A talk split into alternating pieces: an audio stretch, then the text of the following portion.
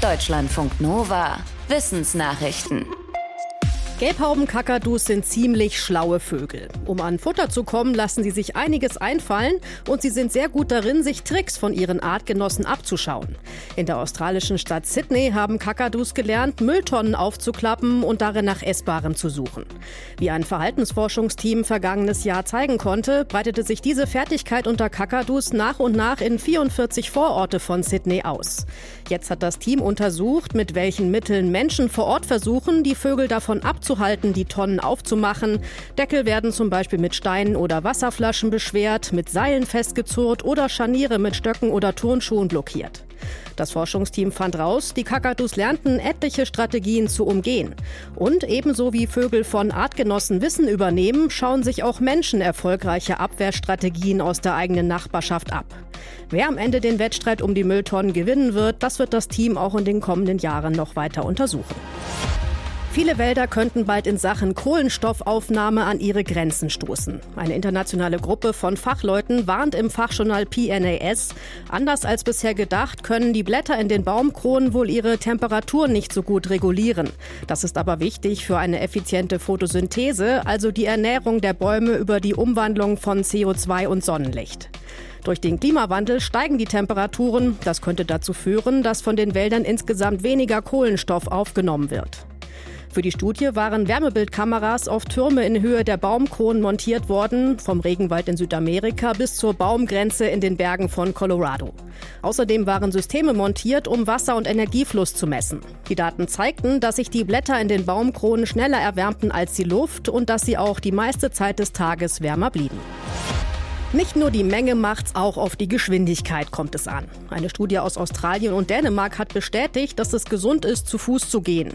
Die Berechnungen ergaben zusätzlich eine klare Korrelation zwischen der Zahl der Schritte, in diesem Fall waren es mindestens 10.000 pro Tag, und positiven Auswirkungen auf die Gesundheit, etwa ein geringeres Risiko für Demenz, Herz-Kreislauf-Erkrankungen und Krebs. Diese positiven Effekte, und zwar in allen untersuchten Bereichen, waren deutlich ausgeprägter, wenn die Menschen schneller unterwegs waren als üblich. Grundlage der Untersuchung waren die Daten von knapp 80.000 Erwachsenen, die über mehrere Jahre beobachtet wurden. Die Messung der Schritte lief über einen Tracker. Dabei wurden nur Daten von Personen ausgewertet, die in den ersten beiden Jahren nach Forschungsbeginn nicht an den untersuchten Krankheiten litten.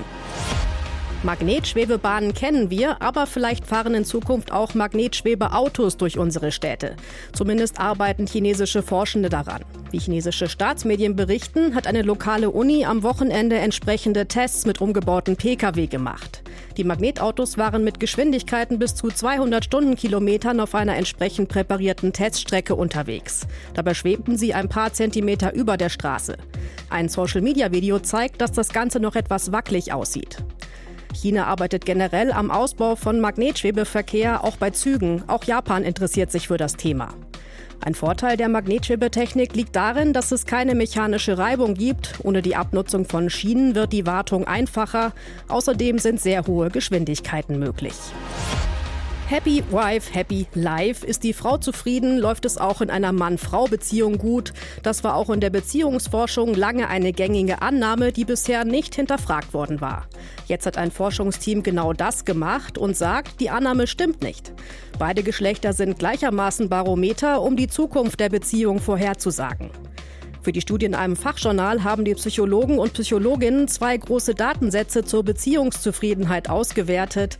Einerseits rund 30.000 Tagebucheinträge von Mann-Frau-Paaren aus den USA und Kanada und andererseits rund 20.000 Kurzberichte von Paaren aus Deutschland. Das Ergebnis, die Einschätzung von beiden Partnern, wie gut die Beziehung gerade läuft, kann die Beziehungsqualität in der Zukunft vorhersagen. Einer der beteiligten Forscher sagt, Frau und Mann sollten in Beziehungen auf ihre Gefühle achten, um Frustphasen einzudämmen und von guten Phasen besser zu profitieren. Heulen, Schnauben, Piepsen, Zwitschern, Klippschliefer legen sich ganz schön ins Zeug, um die Damenwelt zu beeindrucken. Nach einer Studie aus Israel sind die Erfolgsaussichten bei der Fortpflanzung umso größer, wenn die Männchen dabei den Rhythmus halten können. Demnach haben Klippschliefer, die oft singen, außerdem tendenziell mehr überlebende Nachkommen. Die Forschenden erklären beides damit, dass der Balzgesang etwas über den Gesundheitszustand der Tiere aussagt. Mit anderen Worten, wer nicht fit ist, singt nicht gut. Klippschliefer sehen ein bisschen aus wie Meerschweinchen, sind aber etwa so groß wie Kaninchen. Aus früheren Studien ist bekannt, Gesang ist bei Klippschliefern wichtig und auch kompliziert. Es gibt satzähnliche Gebilde und die Männchen singen oft minutenlang. Untersucht wurden Klippschliefer im Naturreservat Ein Gedi am Toten Meer in Israel zwischen 2002 und 2013. Die Beobachtungen wurden kombiniert mit genetischen Daten und der Analyse der Balzgesänge im Labor. Deutschlandfunk Nova